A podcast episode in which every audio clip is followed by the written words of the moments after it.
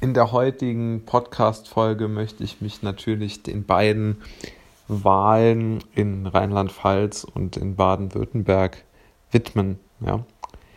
Wir haben gesehen, ich beginne mit Baden-Württemberg, dass der Amtsinhaber Kretschmann trotz seiner doch sehr, sehr schlimmen aus meiner Sicht und un, ja, vorsichtigen Äußerungen im Hinblick auf die Studenten und deren Belastungen im Zuge dieser ganzen Maßnahmen eine sehr, sehr hohe Anzahl an Stimmen bekommen hat.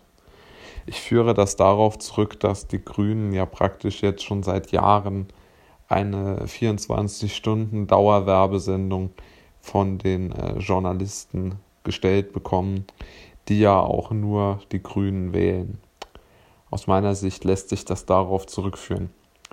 Das aus meiner Sicht sehr schwache Abschneiden der CDU ist natürlich zum einen auf die extreme Schwäche von Gesundheitsminister Spahn und Frau Merkel und Helge Braun und Peter Altmaier und wie sie alle heißen zurückzuführen. Und zum anderen spielen die ja, Korruptionsvorwürfe, würde ich sie mal nennen, natürlich eine Rolle im Zuge dieser Maskenaffäre, aber ich glaube ehrlich gesagt nicht daran, dass, ähm, dass das den, den entscheidenden Punkt oder das Pendel zum Ausschlag gebracht hat oder die Tachonadel bewegt hat.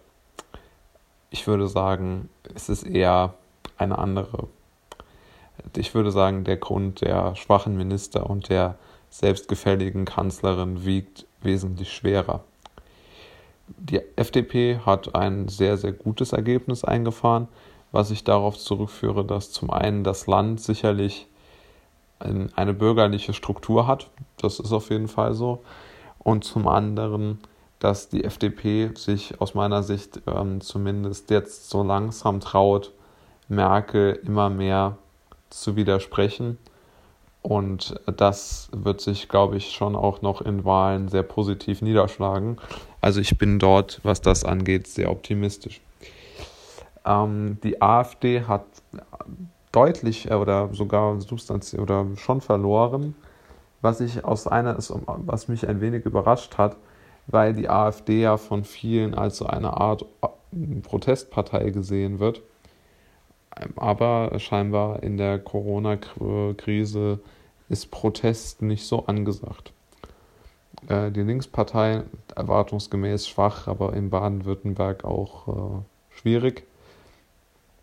Und dann kommen wir natürlich nicht daran vorbei, die Freien Wähler noch zu thematisieren obwohl, glaube ich, auch dort, kurz gesagt, das Ergebnis ganz einfach im, ähm, im Erwartungshorizont lag. Darauf kann man sich, glaube ich, einigen. Aber das Ergebnis der äh, CDU ist sicherlich ähm, das, das Überraschendste, würde ich sagen.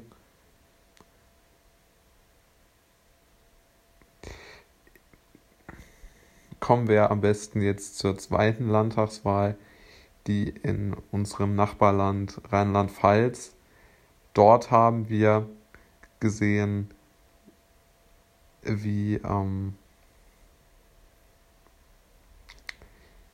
wie, wie Malu Dreyer praktisch ihre Rolle als Krisenmanagerin, der, ähm, bei der die Menschen ihr äh, auch vertrauen, ähm, absolut äh, Vertrauen auch wieder zurückgezahlt haben. Also ich denke, der, der Wahlsieg, der ist relativ unumstritten und sie wird auch gemeinsam mit ihrer äh, Ampel weiter regieren, mit den Grünen und mit der FDP, auch wenn sich die Stimmungs- oder die, die Stimmenverhältnisse ein wenig geändert haben. Aber ich denke, dass diese Regierung sehr, sehr gut oder sehr, sehr vertrauensvoll, wie Sie sagen, zusammenarbeitet.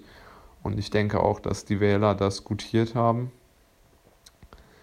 die, ähm, die Situation dort ist sehr heikel, aber sie ist sicherlich äh, zu tragen für die, für die FDP und auch für die Grünen politisch. Ich glaube jetzt nicht, dass die beiden äh, sich dort äh, sozusagen ihre Seele verkaufen müssen, um äh, in dieser Koalition teilzunehmen. Es kam auch keine Wechselstimmung auf. Also die CDU hat dort historisch schwach abgeschnitten, die AfD auch, also Protest hat auch keiner angemeldet. Also es lief dort alles relativ harmlos.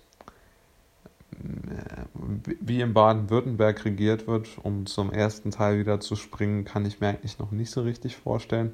Ich kann mir eigentlich nicht vorstellen, dass die CDU wieder als Juniorpartner in die Regierung einsteigen wird. Ich glaube dort eher vielleicht auch, ähm, ja, da wird man jetzt sehen müssen, wie es sich entwickelt. Aber ähm, es ist auf jeden Fall erstaunlich. Jetzt vergleichen wir vielleicht die beiden Wahlen. In Baden-Württemberg ist die SPD ja unglaublich schwach und, ähm, und in Rheinland-Pfalz sehr, sehr stark. Das lässt natürlich darauf blicken, dass es nicht unbedingt an der Partei liegt, sondern an den Personen und wie sie sich geben. Und insbesondere ist, glaube ich, Malu Dreyer da schon ein, ein leuchtendes äh, Vorbild in der, in der SPD. Des, des Weiteren lässt sich da natürlich auch nochmal sagen, dass ähm, zwischen, es wird ja immer gesagt, diese Maskenaffäre hätte jetzt das CDU-Ergebnis in diesen beiden dramatischen Wahlniederlagen oder für die Betroffenen dramatischen Wahlniederlagen hätte sich dort niedergeschlagen. Das sehe ich einfach nicht so. Ich halte das ein bisschen für übertrieben. Ich glaube nicht daran, dass diese Maskenaffäre so tief durchschlägt. Ich glaube eher, dass man ein, ein Erklärungsnarrativ dafür sucht, wie sehr äh, Kanzlerin Merkel und ihre Minister das, die ganze, das ganze letzte Jahr verschlafen haben und Deutschland ähm, alleine in der Krise gelassen haben. Und äh, ich denke, dass der Wähler das kritisiert und jetzt nicht unbedingt, weil jetzt dort irgendjemand eine Maske ähm, zu viel oder zu wenig bestellt hat und ob jetzt jemand eine Provision bekommen hat. Ich glaube, die tantenhafte Selbstzufriedenheit, wie es der Kolumnist Jan Fleischauer in unnachahmlicher Art genannt hat, Merkels ist eine ist der Grund, warum die CDU abgestraft wurde.